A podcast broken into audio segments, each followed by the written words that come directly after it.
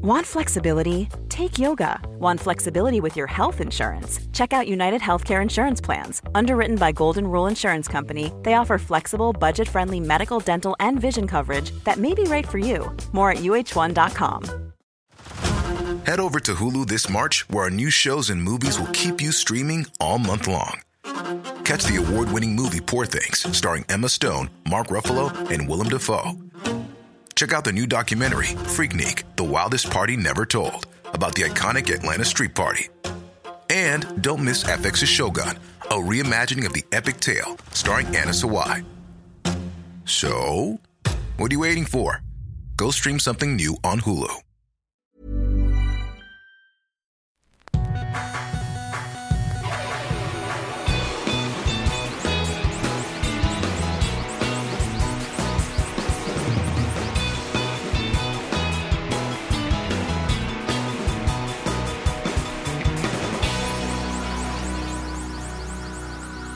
Bienvenidos a Dos Nombres Comunes, episodio 191.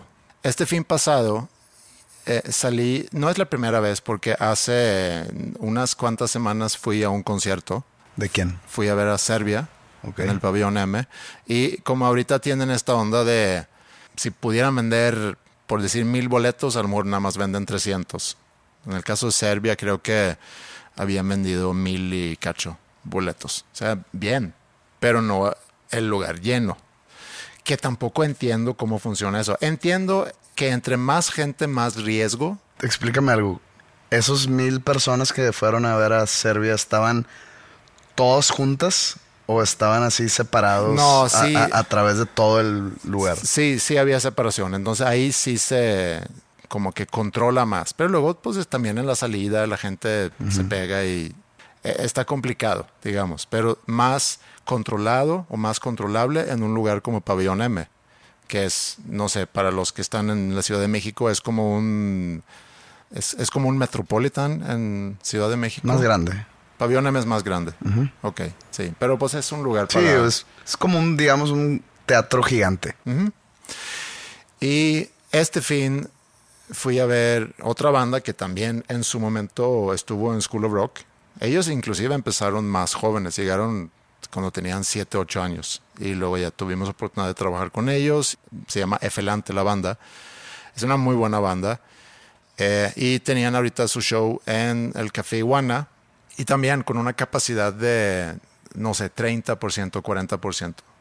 Entonces habían vendido como 250 boletos ahí sí no hay esa separación porque todo es parado. Entonces no hay una separación natural. Entonces entras y ves, pues la gente está... Pero la gente está otra vez conglomerada así junta Ajá, más adelante sí. o estaban esparcidos por todo el piso. En, en- en cuadros pintados en el piso. No, estaban... No, no por cuadros pintados en el piso, pero o sea, la gente separada en sí. Si No. no, to- no, no, no, no haz de cuenta.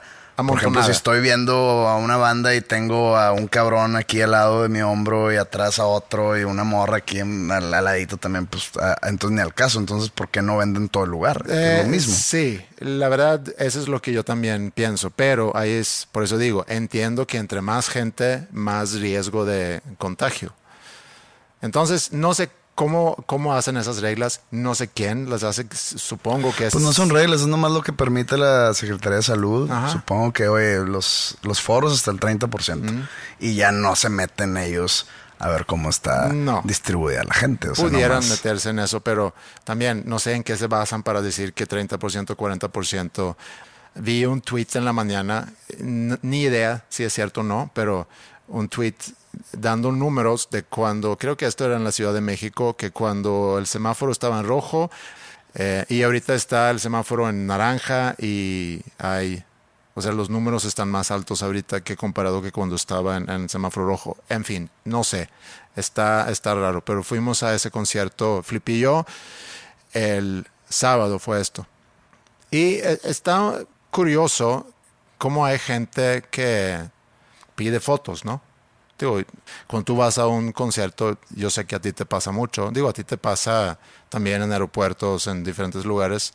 A mí de repente me puede pasar en un concierto y, no, lo, y no lo estoy diciendo ahorita como fui a un concierto y me pidieron fotos. No, no va por ahí mi, mi historia, sino de que el tipo de persona que pide una foto con alguien. Yo te diría que si yo veo a un artista que yo admiro mucho, vamos a poner Noel Gallagher, si yo me topo con Noel Gallagher, que ha sido una influencia para mí, eh, me gustó mucho su música, me sigue gustando su música, no voy a decir que crecí con él, porque Oasis a final de cuentas es una banda del 94, 93, 94, yo tenía 20, 21 años, entonces no es, no te puedo decir que es de mi infancia, pero es de, mi, de mis 20.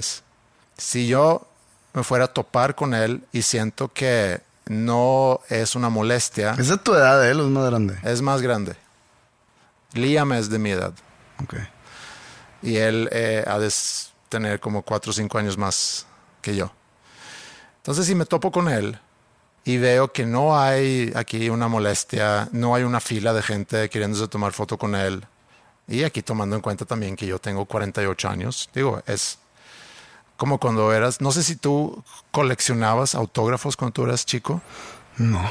No, digo yo tampoco, pero sí tenía algunos amigos que coleccionaban autógrafos y tenían su, su álbum de autógrafos de diferentes personas. Hace relativamente poco, hace unas dos semanas, tres semanas, encontré en mis cajas, o sea, tengo, tengo un cuarto en mi casa que es como digamos, la uso yo, lo uso yo de bodega. Entonces tengo ahí cajas de mugres de, a través de las mudanzas de mis años. Estaba buscando algo, no recuerdo qué, creo que un acta de nacimiento mía o algo estaba buscando. Y me topé con un álbum que yo tenía de, de niño o sea, un álbum hecho para las tarjetitas de la lucha libre americana, de la WWF, ahora llamada WWE. Yo de niño era muy fan de la lucha libre. De niño estoy diciendo de 10 años, 12 años, 13 máximo. Ahí como que ya dejé de ver. Eh, pues yo era muy fan de Hulk Hogan y de The Ultimate Warrior, Bret Hart y Legion of Doom, etcétera todos esos de esos tiempos. Entonces yo coleccionaba tarjetitas de los diferentes luchadores de la WWF y compré un álbum que te digo está marcado como que era para esas tarjetas y lo encontré y dije, órale, empecé a ver y como que varias tarjetitas las empecé a sacar para verlas por detrás. Y pues venían ahí, no sé, el perfil de cada luchador, de qué dónde es, cuánto pesa, etcétera, apodos o... Y en una de esas me topé con una de Hulk Hogan que la saqué y estaba firmada. Ah, o sea, la tengo firmada, pero no, no, no una firma ahí impresa detrás con, toda la información, sino se veía que estaba con pluma. Y yo, ¿por qué no me di cuenta de esto de niño? ¿Cómo es posible que tenga una tarjeta firmada por Hulk Hogan? Sigue vivo el señor. No estoy diciendo que quiero que se muera para nada. De hecho, como que él, era mi favorito cuando yo era niño y, luego resulta que sale años después que, que era racista. Entonces, sí, lo dijiste. Entonces, si yo, me, si yo me lo hubiera topado de niño, Hulk Hogan, can I take a picture? ha dicho, no, Mexican boy. I don't do Mexicans. Probablemente. No, entonces mandaste a tu amigo güero para sacarle la. No, yo nunca he estado en el, ni en la misma ciudad que Hulk Hogan. Tú no sabes cómo te llegó esa tarjeta. Yo no sé cómo tengo esa tarjeta. Mm. Pero la tengo. Entonces no sé si valga algo. Obviamente no la quisiera vender, no la quiero vender cuánto puede costar. No sé. Pero a menos que cueste un millón de dólares, que lo dudo, mm. nada me sirve venderla. Prefiero tenerla y... Y presumirla. entonces, pues esa es mi colección de autógrafos. Pero... Yo tengo un autógrafo también. Según recuerdo. Yo no coleccioné autógrafos, pero yo de chiquito jugaba mucho golf. Lo he contado en algún momento. Jugaba mucho golf. Y mi papá había ido... Es deporte ricos. Eh, pues aquí a lo mejor sí, en Suecia no tanto. Digo, sigue siendo un deporte. Eres de la burguesía sueca. Sigue siendo un deporte que sí, o sea, sí cuesta. Dicen que entre más chiquita la pelota, más elitista el deporte. Ok. Sí, entonces, ¿qué es más chiquito que golf? Pues yo creo que las canicas es el deporte de los más millonarios. Yo jugaba mucho canicas, de, eso pues sí. ¿Eres burgués? Sí. Eh, así crecí yo. Aburguesado. Y y mi papá no, había ido no sé dónde y, se había topado con un golfista alemán que tú y el público no van a saber quién es porque fue grande en los ochentas. Bernard Langer. Güey, no te digo un golfista ahorita. No, está bien. Entonces mi De papá se topa Tiger con él Woods y ya. y pide, le pide un autógrafo para mí. Y ese autógrafo luego yo lo enmarqué y lo tenía colgado en, en mi cuarto. Pero ese es el único autógrafo que tengo. En el 2008 hice el, hice el año porque fue en los Grammys gringos donde estuvimos nominados y donde fuimos a perder el Grammy. Ya terminado el evento, fue en el Staples Center, ¿no? Pues me salí al túnel. El túnel es lo que está. Digo, sí, sí, sí, ubicas cuando digo túnel en un estadio o en Sí. una arena, ¿no? Y había como que un conglomerado pequeño de gente que estaban como que haciendo fila para tomarse foto con alguien. Entonces paso y era Evander Holyfield. Ok. ¿ok? Ujú. Eh, boxeador muy famoso, eh, heavyweight o peso completo, eh, en los 90s, Campeón, 80s, 90s, sí. campeón del mundo. El famoso, que se hizo más famoso todavía porque fue el, Mike Tyson le mordió la oreja. Ajá. Bueno, él, Evander Holyfield. Iba a decir también el de, de los eh, de los asadores, pero ese es George Foreman. George Foreman. No le iba a pedir un autógrafo porque en el 2008 creo que ya no se usaba autógrafos porque no es como que, ah, traigo una pluma y un papel. Entonces le iba a pedir una foto y pues hice ahí como que era una cola de tres personas. Y cuando ya me tocaba a mí, traía como que un guardaespaldas o no sé si era su manager. Ya me tocaba a mí, no more pictures. Y se, y se van, güey. De que también es racista. Oye, y, y bueno, esta, esta, esta anécdota también ya la he contado en, otros, en otras plataformas. No sé si aquí. Pero también en, en unos premios MTV que fueron en, en Los Ángeles, ganamos un premio. Entonces pasamos al frente, ¿no? A, a- a- que nos lo dieran era la lengua. la lengua. Pasamos al frente para dar agradecimiento, etcétera, bla, bla, bla, bla, bla. Se acaba y tienes que, o sea, no regresas a tu lugar directamente, sino tienes que ir al backstage. Sí. Y ahí te ahí tengo que preguntar algo. He visto muchas premiaciones. no, no, o sea, te das cuenta si vas a ganar si tienes a la cámara enfrente. No, no, así está- eso no era mi pregunta. Sino he visto yo muchas premiaciones. Hubo un tiempo que cada año veía los MTV Video Music Awards y luego los EMAs también. Llegué aquí, seguramente vi ese también cuando ustedes fueron y ganaron. Eran, ganamos varios, eh. No, nomás ese. Ok. Y luego, Oscar, lo que tú quieras, muchas premiaciones. Y es ya como espectador, sabes que cuando alguien gana un premio, nunca regresa a su lugar porque siempre lo dirigen hacia, hacia un lado del escenario. Y a prensa y... Entonces, eso es algo que yo estoy consciente de, pero entonces me sorprende la cantidad de artistas, actores y demás que suben a ganar su premio. Y luego como que dan un paso como que van a regresar a su lugar y hay alguien que los agarra y, y los guía hacia un lado del escenario. ¿Qué pasa ahí? Como que no, no, no están enterados, nunca... Pues mira, puede ser que no estén enterados, puede ser que pues que te gana la emoción de algún tipo y nubla tu mente, entonces como que a veces, por ejemplo, puedes llegar enfrente del micrófono y no, y no sabes ni qué decir de la emoción o de la sorpresa y pues acabas y estás en la pendeja y puedes equivocarte o realmente no sabían. Pero bueno, saliendo de, de- de- de ese- esa premiación, de, ese momento de, de la noche, backstage y veo a Morrissey parado solo, como que esperando su turno. Creo que iba a presentar un premio o le iban a dar un premio de su carrera. No, no, no, no sé qué iba a hacer, güey. Y lo veo solo, solillo, así como que esperando. Y, es para tomarse una foto. y fui y le digo, oye, ¿me puedo tomar una foto contigo? Y el vato así me voltea a ver con mirada semidespectiva. Me barre de arriba abajo. En serio. Ajá. Y tira la que if you want to. Así como si quieres, pues si quieres. Entonces ya me, me toman la foto. En ese entonces las cámaras no estaban de muy buena este, calidad, entonces sale como que toda borrosa. Y sa- pero salgo de cuenta como que él haciéndose chiquito así con las manos enfrente. Y yo abrazándolo todo emocionado y él con cara de que, que ya se quite este puñetas de aquí. Y bueno, y a- a- empezaste el tema y yo tengo una también una anécdota. Pues sí me ha pasado que yo voy a un concierto o voy a algún tipo de evento y se acerca la gente a tomarse fotos conmigo. Sí. Que pues no, que es- no, no es molesto. Pero en algún momento puede ser que, que se haga más grande el asunto y, y empieces tú a llamar la atención en vez de que la gente esté viendo el concierto, voltean a ver ahí y me, me pongo medio incómodo. Eso sucedió una vez.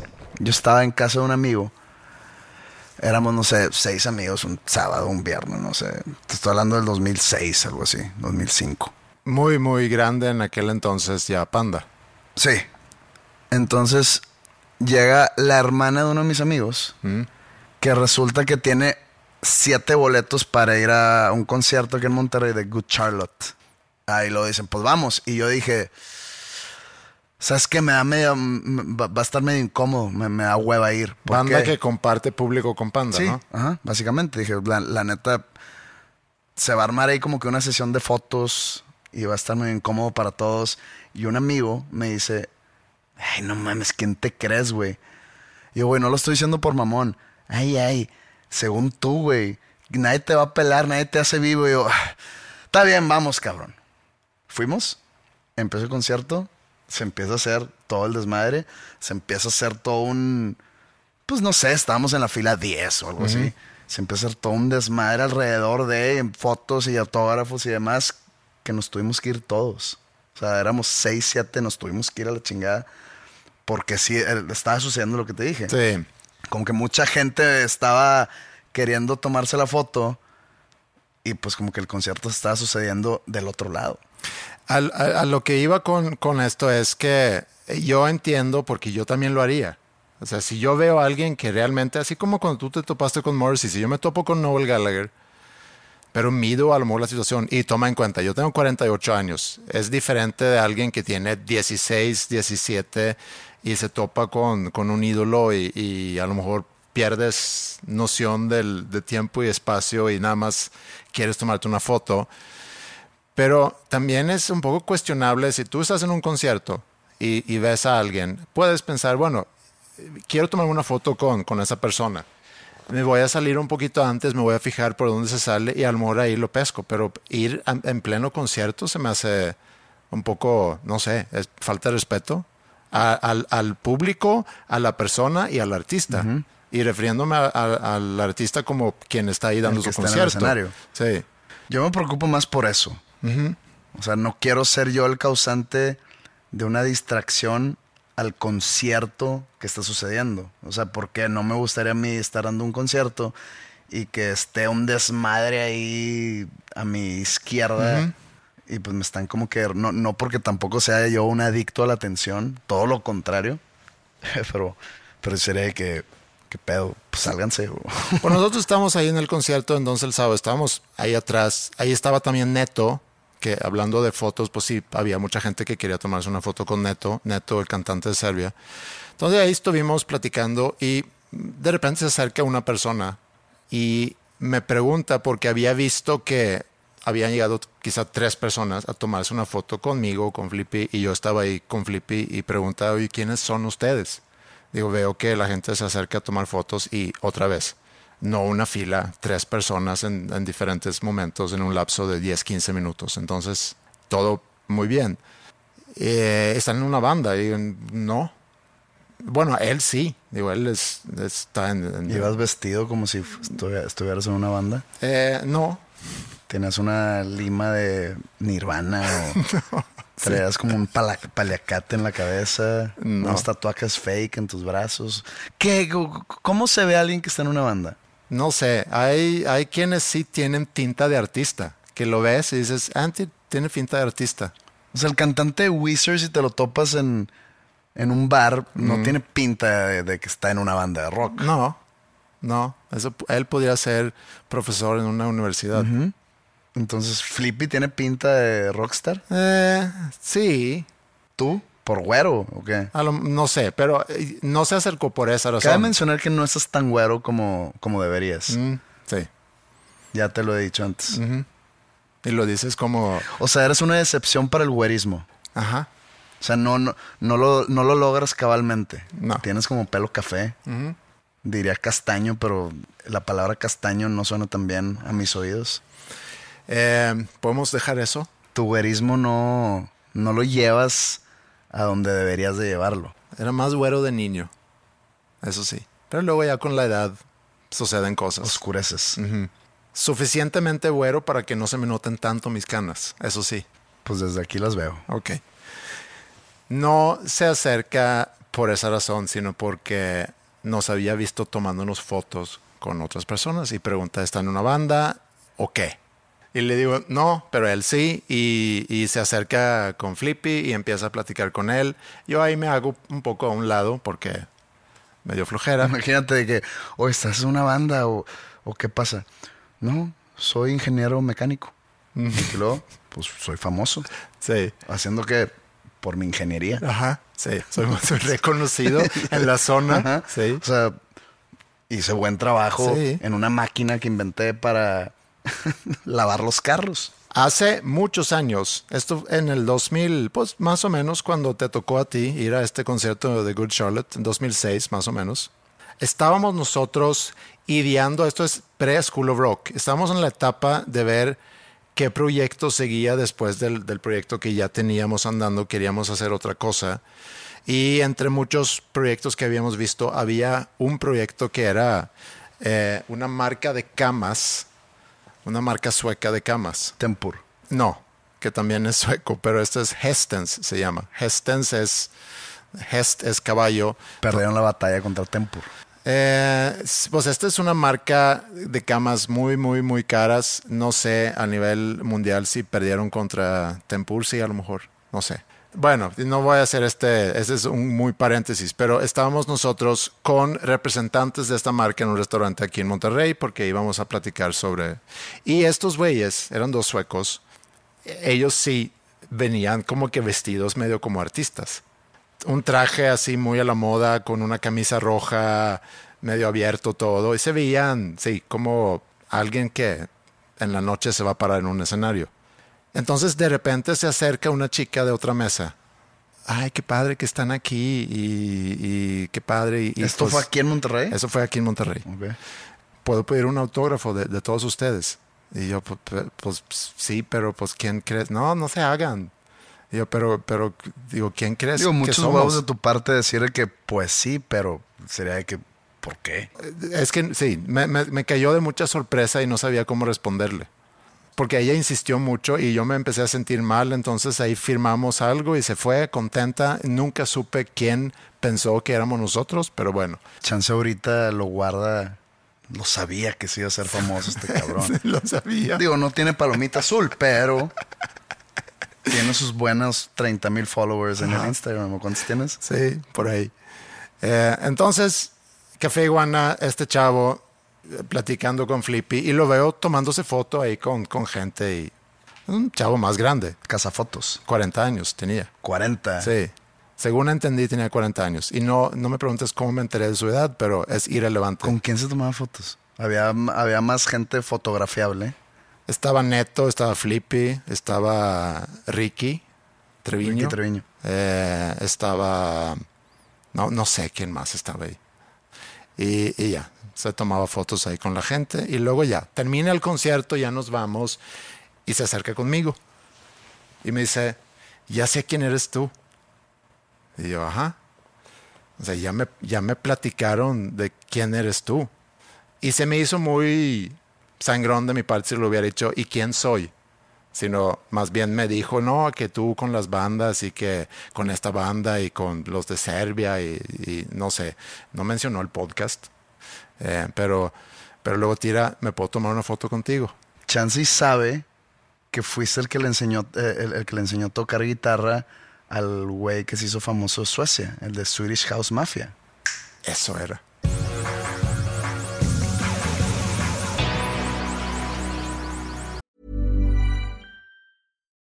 Do you love anime, gaming, movies, and discovering how your favorite pop culture affects everything you do? Then join us on Crunchyroll Presents The Anime Effect. I'm Nick Friedman. I'm Lee Alec Murray. And I'm Leah President. Every week, you can listen in while we break down the latest pop culture news and dish on what new releases we can't get enough of. Whether you love movies, I'm going to tell you all about the uh, hopeful 4K re release of Tron Legacy that happens. I'm right there with you. Or music. The music in this show Yeah. is absolutely incredible. Or anime. And under this mask is another mask. You can discover your new favorites right here on The Anime Effect. Listen every Friday wherever you get your podcast and watch full video episodes on Crunchyroll or on the Crunchyroll YouTube channel.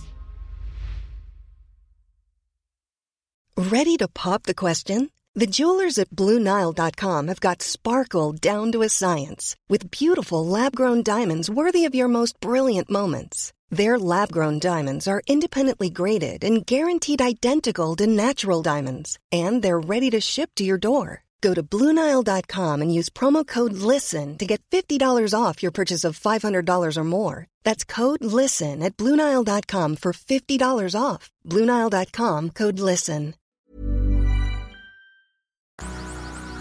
El otro día, hace como una semana, me metí a leer mis, mis mentions en Twitter, ¿no?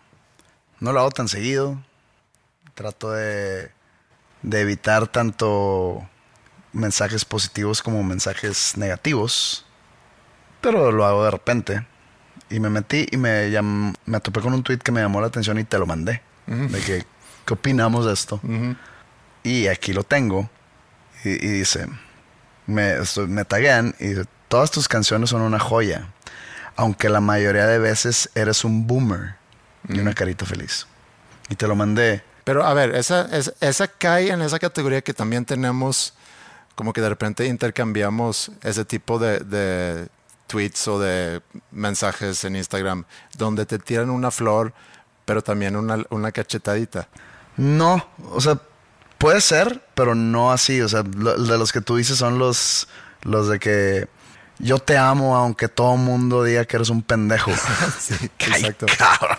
O sea, gracias por hacerme saber que todo tu alrededor Sí. y todo tu círculo social dice que soy un pendejo, pero tú me amas. Qué chingón. O sea, me hace sentir más mal que bien. Este, pero bueno, este no sé si meterlo en ese cajón, pero me llamó la atención Boomer. Mm, ¿A qué se refiere ahí? ¿A- Pues a es que a, a la generación? de los baby boomers, que ahorita los baby boomers, mi papá es de, la- de esa generación. Entonces dije, creo que esta persona que piensa que mi música es una joya y le agradezco el comentario, Sí. creo que esta persona no sabe que es un boomer, porque hace relativamente poco, me gusta mucho decir relativamente poco. Sí, yo también lo digo mucho. Y no sé si es por tu culpa o si tú lo dices por mi no culpa. sé, pero bueno, hace poco se hizo como que una frase, ya no sé si, si decir, si está bien dicho que una frase se hizo un meme, porque un meme, según yo, es una foto con texto que, que es como un tipo de comedia chafa. Cada que, por ejemplo, si, si alguien se quejaba de las nuevas generaciones o si alguien dice que está bien pinche el reggaetón o ah, ok boomer, así como diciendo de que Ah. no lo entiendes porque estás ruco. Ok, sí. Bueno, pero creo que esta persona como que sí está enterada de esa, de, de- de esa frase del OK Boomer, que, que- que- que fue una frase, según yo, americana, ¿no? de la cultura gringa. Así, o sea, sí está, es una frase, pues. El OK Boomer, sí. Ajá, ok. sí. Sí, sí, sí, Era una contestación, no sé si siga, pero fue este año o a finales del pasado que el OK Boomer era algo. Pero pues como que me lo tiró a mí. Ajá. Creo que no sabe que es un boomer. No, eh, y, y también he escuchado mucha gente refiriéndose a, por ejemplo, a la generación de mis hijas como millennials. Sí, que no son millennials. No. Entonces, yo te mando ese tweet y digo, tenemos una responsabilidad. Tenemos una- un podcast en el cual en algunas ocasiones Educamos. educamos. Entonces, yo creo que ese es un momento de hacer, es el momento de hacer un espacio didáctico para nuestra audiencia y educarlos en cuanto a las diferentes generaciones. Si a mi papá le dices boomer, ok, pues sí. Pero pues yo no entro en esa generación y no tengo la actitud boomer. ¿Sabemos quién decide o, o- cuál es el comité o cuál es la organización que define esas diferentes generaciones? No, yo no sé, pero pues existen. Existen, sí, existen. No sé quién se no sé quién se pone de acuerdo. No creo que en la ONU haya una, un área de que tú eres el área de las generaciones. porque, porque habría una junta cada 30 años, ¿no? Sí, el departamento de las generaciones, sí, pero una generación que también varía. Y lo hemos mencionado en, en tu caso, tú que eres 1980, que caes como que en la, en la frontera de generación X. Es que depende de dónde, de dónde investigues, Sí, porque a, a veces me ponen en la frontera entre la X y los millennials Sí. y algunas veces me ponen dentro de la X, Sí. donde la donde la, la- los millennials empieza de la gente que nace en el 82 Sí. en Creo adelante. que, creo que a lo mejor se puede generalizar y, y trabajar con periodos de, no sé, 15 años más o menos. No, creo que son, son más largos. ¿Sí? Sí, son como 25. Ah, 25 años. Sí. Ok. Entonces, ¿cuál es la primera generación? Pues es que hay varias, hay varias interpretaciones donde dicen que la primera generación que, que- que se le puso nombre es The Lost Generation, que son los como los sobrevivientes, no sobrevivientes, la generación que vivió o que creció durante la Primera Guerra Mundial, que obviamente ya no están vivos. Eh, no, no deben de estar vivos porque nacieron finales de 1800. Entonces, si siguen vivos, yo creo que están encerrados en algún cuarto de, de- están haciendo algún tipo de investigación científica a ver cómo han durado tanto. Sí. Pero luego les sigue otra que son los que sobrevivieron o los que, digamos, les tocó crecer durante la Segunda Guerra Mundial.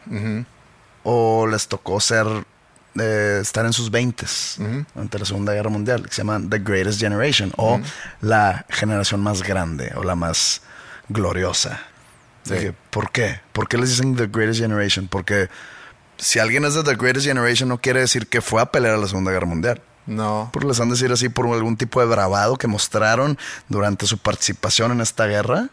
Regresando a principios del siglo pasado, y si vemos los primeros 40 años o primeros 45 años, Fueron muy sangrientos. fueron años difíciles, porque sí, como dices, tienes la primera guerra de 14 a 18, y luego ya hubo buenos tiempos en los 20, pero luego ya todo cayó a finales de los 20 con la great, con la great, con la Gran Depresión, y luego ya se empezó a hacer como el, el, el build-up para la Segunda Guerra. Pero pues si fue tan mierda el mundo en esos años, pues entonces ¿por qué The Greatest Generation? Debería ser la generación más pinche. sí, Porque llevaste al mundo a una mierda.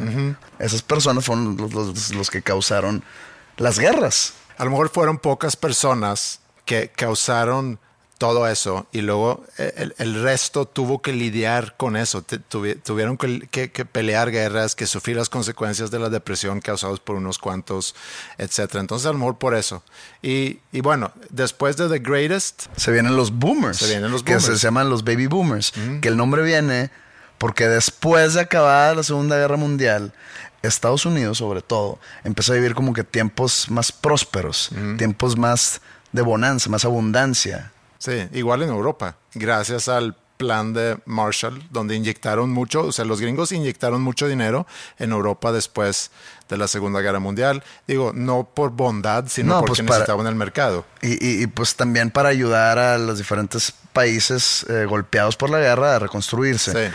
Y pues les conviene tener ese apoyo. Bueno, les conviene a Estados Unidos dar ese apoyo para que esos, esos países vuelvan a tener relación comercial de alguna manera. Pero por esa abundancia nueva o por esa prosperidad que se veía para el futuro, las familias empezaron a tener muchos hijos porque ya se veía luz al final del túnel. Entonces, pues ya podemos tener más hijos y empezó a tener un chingo de hijos. Entonces hubo un boom en el número de bebés.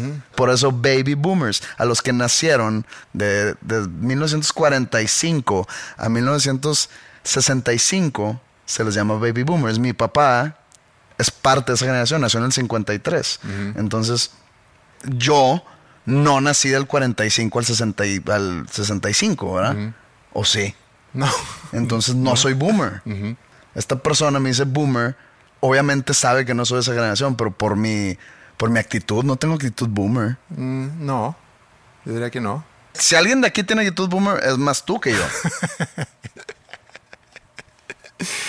Fíjate, curioso porque lo platiqué el fin con mi mamá, de eso de las generaciones y por qué es que ahorita los adolescentes, ¿cómo crecen hoy en día los adolescentes? Lo platicamos hace pocos episodios y, y yo le decía a mi mamá, a final de cuentas es culpa de los papás que hacen demasiadas cosas por sus hijos y, no dejan que sus hijos toman decisiones y por eso tienes de repente a papás y mamás yendo a la universidad para pelear alguna calificación de sus hijos, inclusive en prepa. Yo cuando estaba en prepa... Porque vienes de la generación X. Ahí te va.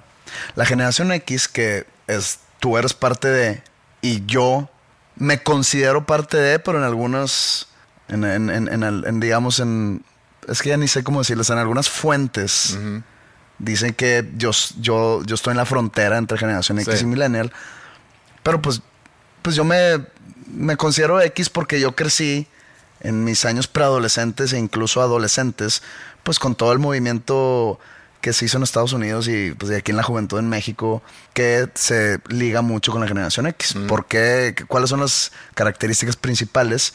Que no tienen características principales, que nadie, no hay ningún movimiento cultural que, que se identifique con la generación X. Eh, eran, decían que eran la generación más huevona, con menos sueños por cumplir, eran los más nihilistas, más de que, eh, pues nomás voy a, eh, voy a estudiar porque es lo que me toca hacer. Voy a trabajar porque pues si no, no puedo pagar mi departamento, etcétera. O sea, como que no dejamos, y me voy a incluir, como que no dejamos nada para la posteridad. Y eso se traduce a que ahora la generación X son los papás de algunos millennials, ¿ok? O de la gran mayoría de los Pero millennials. entonces eh, en la ONU, el que está a cargo de ese comité, Le puso X. pues, a lo mejor era mexicano, dice pues como que X. X, como que no trae nada, ponle X. Ajá. Porque em- se, empie- se empiezan a usar las letras. ¿Por qué empezaron en la X? ¿Por qué no somos la generación A? Ajá, sí, no sé. Yo podría ser parte de la generación A, Sí. pero no, soy parte de la X. Porque pues muy X todos, nadie logró nada. y eso se traduce en culpabilidad a los millennials. ¿A qué voy?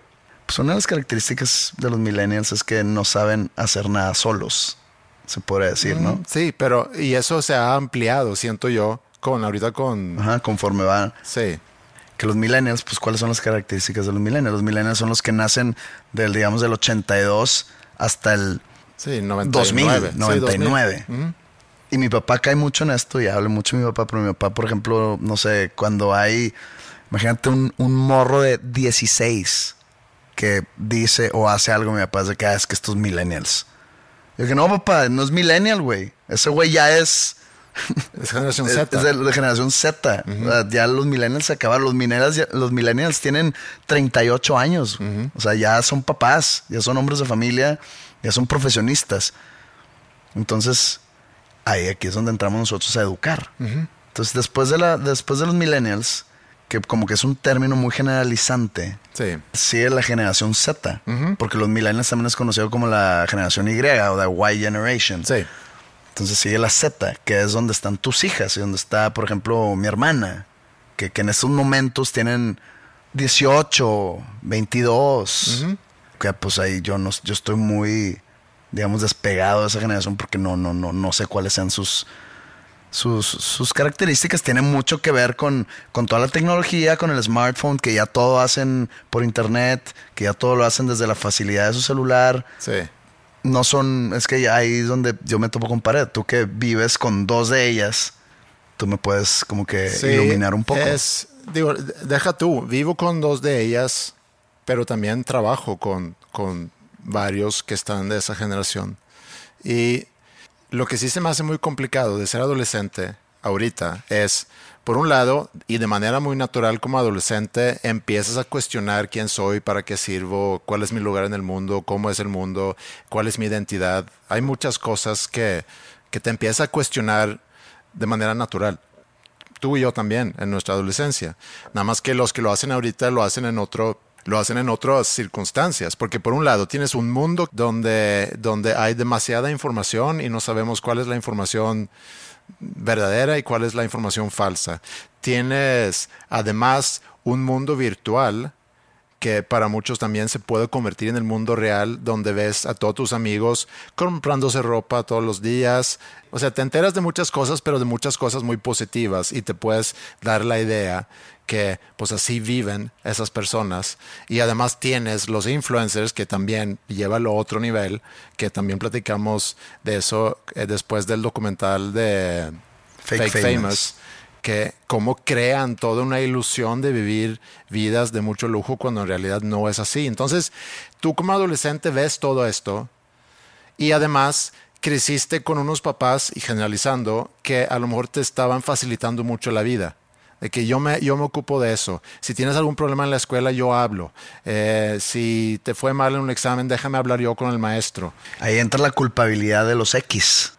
Como nosotros no aportamos nada a la sociedad mientras estábamos creciendo, en nuestros años de formación no aportamos nada, estamos como que queriendo hacerle un mundo mejor a, nuestros hijos. Sí, no. Digo, me, me, incluyo porque no tengo hijos, pero por eso los niños están tan, tan, eh, la palabra no es chiflado aquí, tan, digamos, cuidados, sobrecuidados por sus papás. Sí.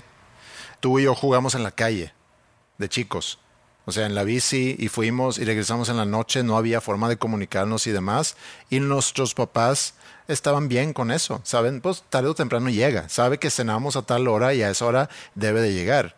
Ahorita estamos con aplicaciones para ver exactamente dónde están mis hijos en todo momento. Y no sé si es porque percibimos una inseguridad o existe una inseguridad. No, porque existen esas opciones. O que existen esas opciones. Porque estoy seguro que en el 89 o en el 90 que yo me iba cuatro horas en la tarde y pues mi mamá era que pues dónde estará este cabrón. Si hubiera existido un Find Friends, chance hubiera estado pegada ahí. Pero como no existía, como tú, y como tú dices, sería que pues este cabrón llega a las 8 pm. Sí. Y si no, está castigado mañana. eso también seguramente influye en todo eso. Entonces la generación Z eh, sí tienen esas características por culpa de, del mundo, de sus papás, de la tecnología y hay mucha confusión. Entonces realmente creo que es complicado crecer como adolescente hoy porque te confundes muy fácil. Y agrégale a eso que, ah, quieres hablar de tu identidad no es nada más que identificas de qué preferencias sexuales tienes, sino también tienes que entender e identificar de qué género eres. O sea, de con qué te identificas. Pues es que ya, o sea, no sé cuántas opciones ya hay. No, pero... Y, esto, ese tipo de pláticas, es lo que la gente escucha y luego me tiran un tweet de que, porque a veces eres boomer. Hablar de esto de los no binarios mm. y de cosas así que, pues yo, respeto sus decisiones, pero como lo dije en algún momento aquí hace dos episodios, el problema para mí es que ahora nada más me están dando herramientas sin yo querer para ofender gente. ¿Por qué? Porque es que ya no me digas él o ella. Y sin querer puedo decir, oye, él, porque pues se llama Joaquín. Y lo dices, ¿qué te pasa? Me ofendiste. Yo soy, dime, ellos creo que hay mucha confusión ahorita. Hay mucha información. Hay, hay ese mundo irreal que, que ven en redes. Hay un mundo. O sea, el mundo ni sabe quién es. El mundo está muy confundido ahorita.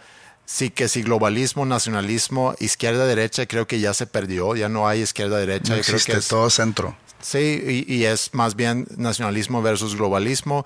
Y bueno, entonces hay mucha confusión y creo que eso está complicado. Lo que está interesante es cómo va a ser la generación que sigue, que eso sí va a ser generación alfa. Porque ya terminó el alfabeto con Z, entonces... Entonces se regresan al principio. Ajá. Entonces, ¿siguen los que siguen son alfa? Los que siguen son ya alfa. Ya el comité decidió. Sí, son los que nacen ahorita a partir de 2010, más o menos, hasta 2025 supongo, va a ser generación alfa. Y pensando en cómo va a ser la generación alfa, pues yo creo que van a ser más miopes, o sea, más problemas de, vista, Ajá, por, el celular. Por tanto, pegar a, a, pantallas. Creo que también es una generación que, eh, digo, a nivel mundial, que va a seguir sufriendo de malnutrición, pero que también va a tener demasiada comida, entonces va a ser una generación gorda seguramente, o con problemas de sobrepeso. Pero ahorita está de moda el fitness, ¿no? Pero se le agarran eso a sus papás de que ah, pues tengo que estar fit. Sí, ojalá. Alergias también, leí por ahí que cada vez va a haber más alergias porque parte de la misma protección de que no exponer a los hijos a, diferentes bacterias y cosas que ayuda a construir un, sistema inmunológico fuerte. Entonces también cada vez va a haber más problemas con, alergias. Entonces, sí, una generación débil, a lo mejor. Entonces, no, ¿por qué le ponen alfa? Alfa suena así como alguien mamalón, un líder. Mejor beta, porque están a prueba.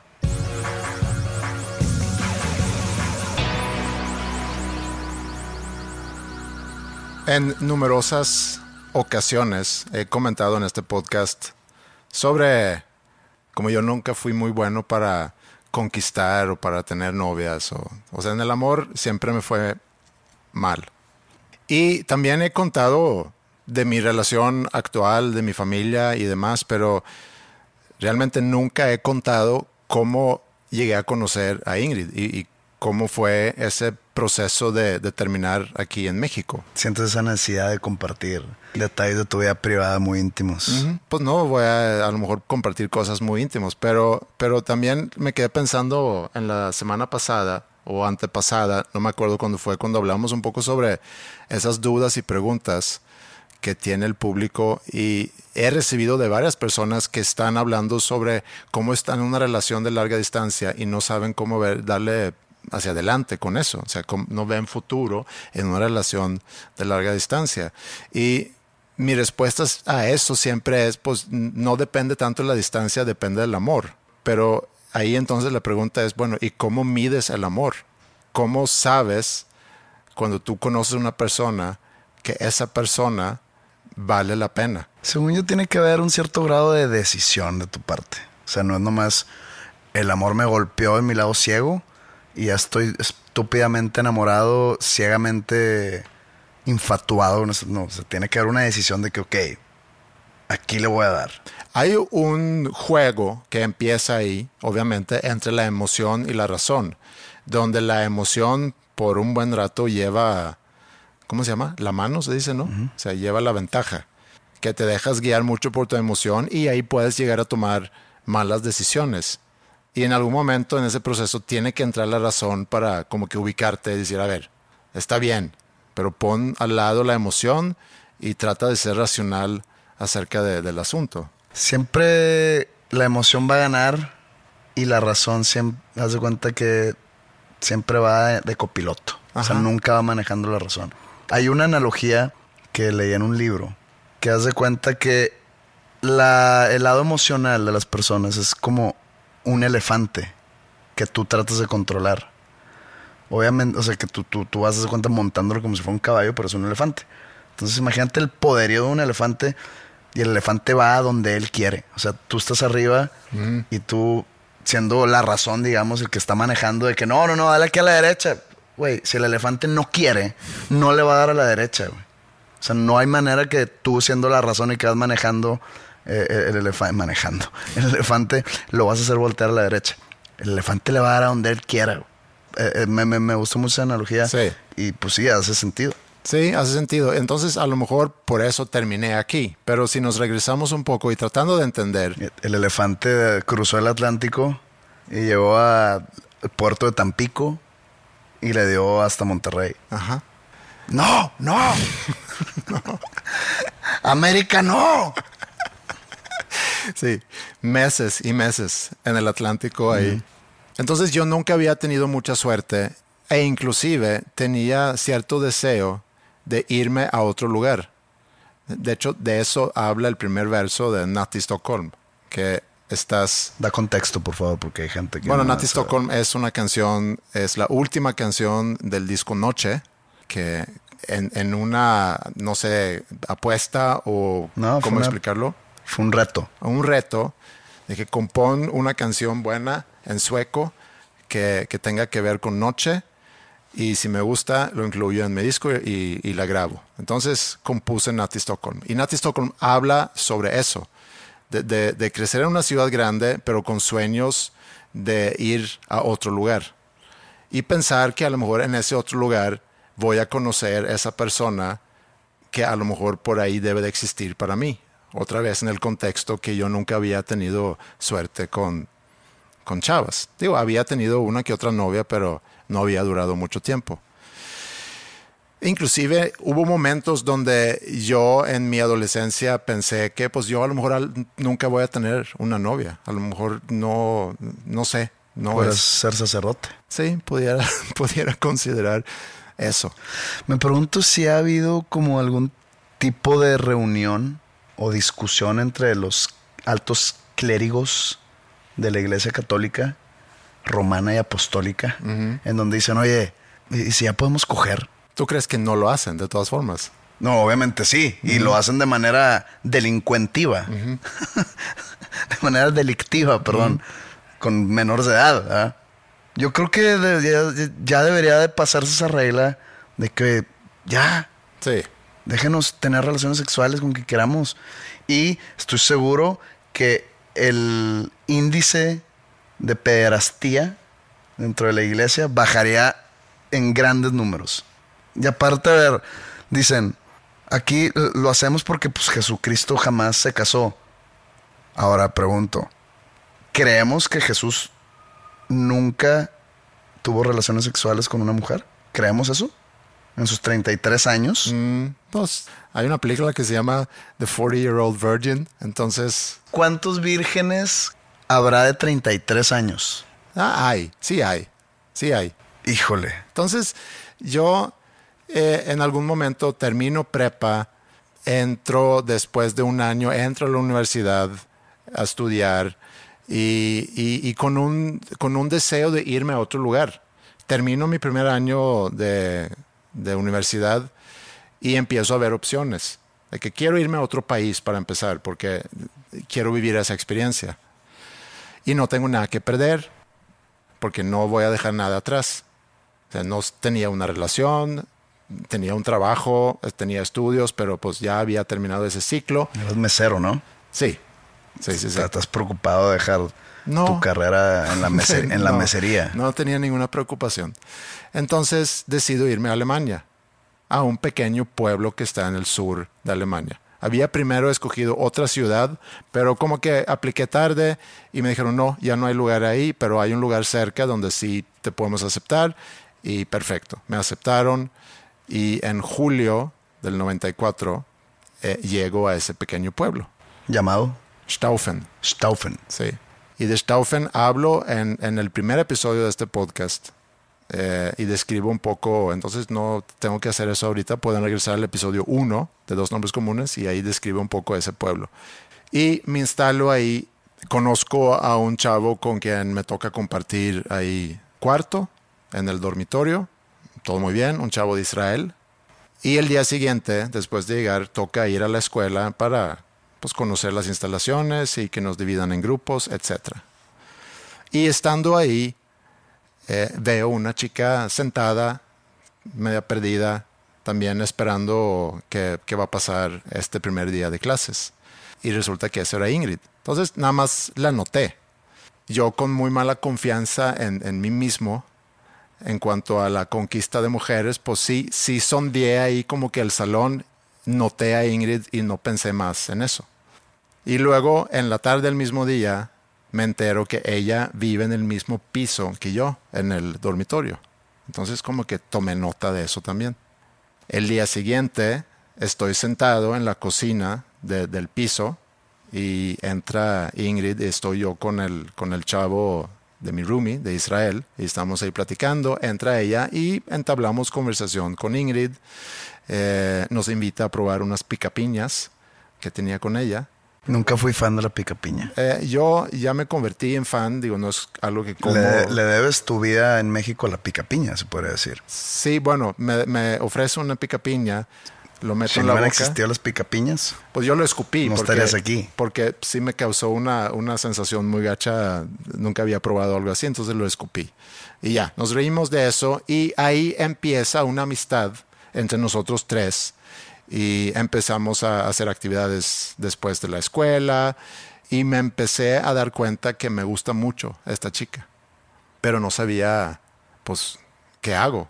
Porque además platicamos mucho sobre las diferencias culturales de nuestros países y entendí que pues México no es como Suecia. Entonces, ¿cómo le puedo llegar a esta chica? ¿Cómo le digo? ¿Qué le digo? ¿Cómo es? ¿Cómo funciona? ¿Qué? siempre han dicho, sé tú mismo. Sí, pero Aunque seas cartón. yo no tengo problema con eso. Pero aquí era otra barrera, que es cómo es en su país. Pero ¿por qué quieres ser como la gente que es aquí? Tú sé como tú eres sueco y todo, todo No, por- vikingo. güey. no, no, no por eso, sino, bueno, luego ya porque platicamos de esos temas, pero yo no sabía cómo funciona ahí el noviazgo o cómo funcionan ahí las relaciones y demás. Yo le llevo tres años, etcétera. Bueno, tenía muchas dudas. Nos tardamos un mes y yo ya, por más cartón que soy y despistado y de no darme cuenta si a alguien, si alguien le gustó o no, después de un mes de haber salido, eh, ido a caminar, etcétera, me hice de valor y le pregunté si, si quería ser mi novia. Que para mí se me hizo muy raro el preguntar algo así que me transportó a eso de regreso a... Fíjate que no sé si eso se use aún aquí. Sí, se me hace que sí. A mi edad, o sea, imagínate Ah, si... No sé. A No la edad de idea. mis hijas, sí. O sea, no tengo idea si es que llego a tener alguna otra novia. No, no sé qué va a pasar. No, que, pues Oye, en- ¿quieres ser mi novia? De que, ¿cómo, güey? Tienes cuarenta y tantos. Sí, yo sé. Y a eso es lo que yo sentí también, que pues aquí se va a empezar a armar y nos vamos a dar cuenta que ya somos novios, ¿no? O sea, no, no, hay, que, no hay que platicar mucho del tema. Pero entonces no tienes un día exacto para celebrar un aniversario. No, Será no. que, ay, pues ¿cuál era el día? Pues ahí en el verano. Sí, no, aquí sí lo tengo por lo mismo, porque fue en esa noche que le pregunté si quería ser mi novia y me dijo que sí. O sea, fue hace 27 años. Es un buen de tiempo. Sí. Pero ahí es donde entra lo que, lo que dijiste hace rato. Ahí es pura emoción, cero razón. Porque estamos en Alemania un tiempo definido, termina ese curso y luego yo, no sé qué va a pasar después de ese curso. Entonces empezamos un noviazgo, eh, pues muy enamorados los dos y pasan los días, pasan las semanas, pasan los meses y nos damos cuenta que, y no es como que de sorpresa, pero empezamos a, a pensar en, oye, esto va a terminar. Y luego ya ella va a regresar, ella va a regresar a México un mes y luego va a regresar a Alemania a completar sus estudios ahí. Yo no iba a regresar, decido regresar al mismo lugar donde ella iba a estar. Y para esto yo caí en ese pueblo porque yo quería ir a otro lugar y me mandaron ahí. A ella le pasó lo mismo. Ella quería ir a otro lugar y tampoco había O lugar. sea, es Chefhausen o esa madre. Nadie quiere ir ahí. O sea, es como el lugar que van los rechazados de otros Sí. lados. Fuimos dos Es el, rechazados. es, el, es el lugar beta. Ajá. Fue un lugar donde ni ella ni yo ah, teníamos planeado ir y ahí coincidimos. Y regresamos a Alemania, estamos ahí un par de meses. Yo termino mi curso porque yo ya llegué al nivel máximo de este curso. Regreso a Suecia. Ingrid continúa en Alemania y terminando ella su curso vin- vino a visitarme en Suecia para conocer, digo, mi familia ya conocía porque habían ido a visitar en Alemania. Y ahí es donde empieza esa etapa de una relación de larga distancia. Y ahí es donde puedes empezar a pensar, ahí es donde entra la razón y empieza a decir, a ver, ¿qué, qué de esta relación? ¿Cómo lo vas a manejar? O yo preguntándome a mí mismo, ¿cómo- ¿qué va a pasar? Porque si, si quieres llevarlo más allá, en algún momento o tú te tienes que ir a México o ella se tiene que venir a Suecia. O se tienen que ir a un tercer país neutral, ¿no? A Suiza. Suiza es muy neutral, Sí. para lo que tengo entendido. Y pasan los años, a cada rato vamos a visitar, pero estamos hablando de, nos vemos cada tres meses y medio, cada cuatro meses. Y, sí es muy difícil, por lo mismo, yo de, de, de universidad, pues no tengo así como que recuerdos muy padres porque era mucho de ir a la escuela, regresar a la escuela, no tenía muchos amigos ahí, sí hacía cosas divertidas, pero es diferente tener tu pareja en tu ciudad, salir con tu pareja o ser soltero y por más cartón que seas, salir a, a buscar una pareja. Yo ya tenía mi pareja, nada más que vivía al otro lado del mundo. Y ya por fin, cuando se acerca la graduación de universidad, yo ya tenía muy decidido que pues yo voy a ir a México. O terminando, entregando, recibiendo mi diploma, me voy a México y a ver si aprendo a hablar español, a ver si puedo conseguir un trabajo. Y para obtener la oportunidad de vivir una relación normal en, en la misma ciudad. Entonces llegué aquí en marzo del 98, haberme graduado en enero ese mismo año. Por fin consigo un trabajo y aún, hay muchos restaurantes aquí en Monterrey. Sí, no, no trabajé de mesero. Pero sí, eso era siempre una, una opción. Tenía muy buena, o tengo muy buena experiencia trabajando como mesero por muchos años. si tú llegas a buscar un trabajo aquí en un restaurante de mesero y te piden algún tipo de currículum en el sector restaurantero, tu currículum está muy, pues, fuera de tiempo, ¿no? Sí, Está muy desactualizado. Van a decir, ok, trabajaste en el 94 y ¿qué hiciste todos estos años? sí. Hay que ponerse al corriente, ¿eh? Puedo pedir que a lo mejor me den un tiempo de prueba. Dame de prueba un fin de semana, no me tienes que pagar y nada más venme a trabajar y luego ya me pueden evaluar. Y si valgo la pena, me dan chance. Pero entonces ya había conseguido trabajo y otra vez me armé de valor y decido pedirle matrimonio. Creo que era muy entendido que era la única forma en que podía terminar toda esa historia. Y yo creo que eso tenía yo muy claro, inclusive a los pocos meses de haber conocido a Ingrid. Y no sé cómo es que lo puedes saber a tus apenas 21 años. Eso no lo sé. Tratando de explicarlo por el lado emocional o por el lado racional, no lo sé. Pero sí, sí sabía que algún día así va a terminar. Entonces, por eso llegué aquí, a México.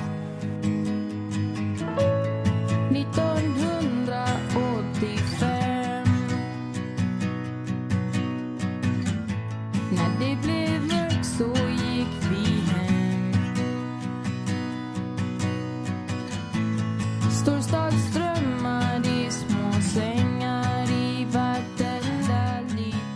Oye, tenemos que, tenemos que ya cerrar este episodio porque nos espera la entrada tanto de Suecia como de España a la Eurocopa.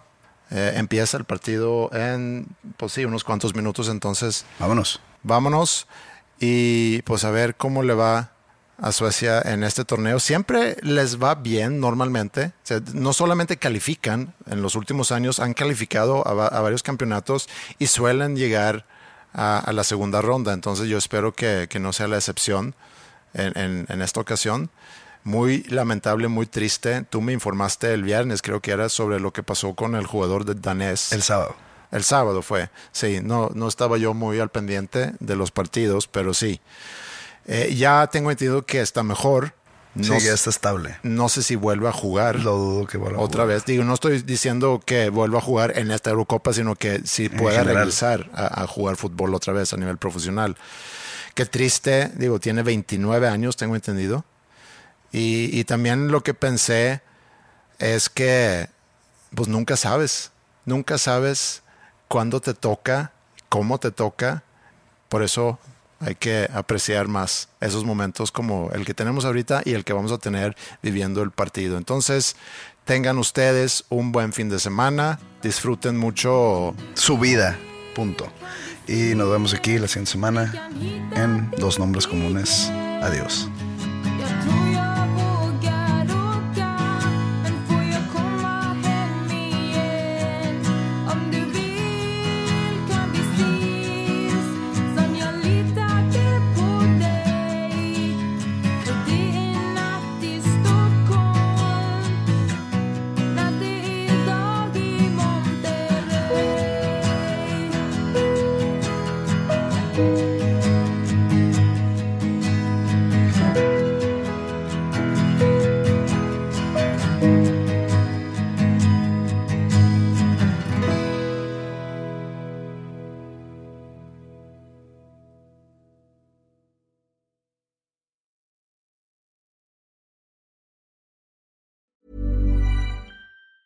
If you thought the only way to get a more defined jawline with natural looking results was through surgery, think again. Juvederm Volux XC is a non surgical injectable gel filler that improves moderate to severe loss of jawline definition and can help you achieve natural looking results with little downtime. Even better, this improved definition lasts up to one year with optimal treatment. No maintenance required. Improve jawline definition for a smooth, sculpted look with Juvederm Volux XC. For important safety information and to find a licensed specialist, visit juvederm.com. That's J U V E D E R M.com. Not for people with severe allergic reactions, allergies to lidocaine, or the proteins used in Juvederm. Common side effects include injection site redness, swelling, pain, tenderness, firmness, lumps, bumps, bruising, discoloration, or itching. There's a risk of unintentional injection into a blood vessel, which can cause vision abnormalities, blindness, stroke, temporary scabs, or scarring. Talk to a licensed specialist to find out if it's right.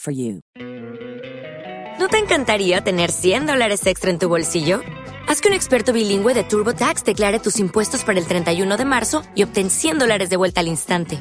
Porque no importa cuáles hayan sido tus logros del año pasado, TurboTax hace que cuenten. Obtén 100 dólares de vuelta y tus impuestos con 100% de precisión. Solo con Intuit TurboTax. Debes declarar para el 31 de marzo. Crédito solo aplicable al costo de la presentación federal con TurboTax Full Service. Oferta sujeta a cambios o cancelación en cualquier momento.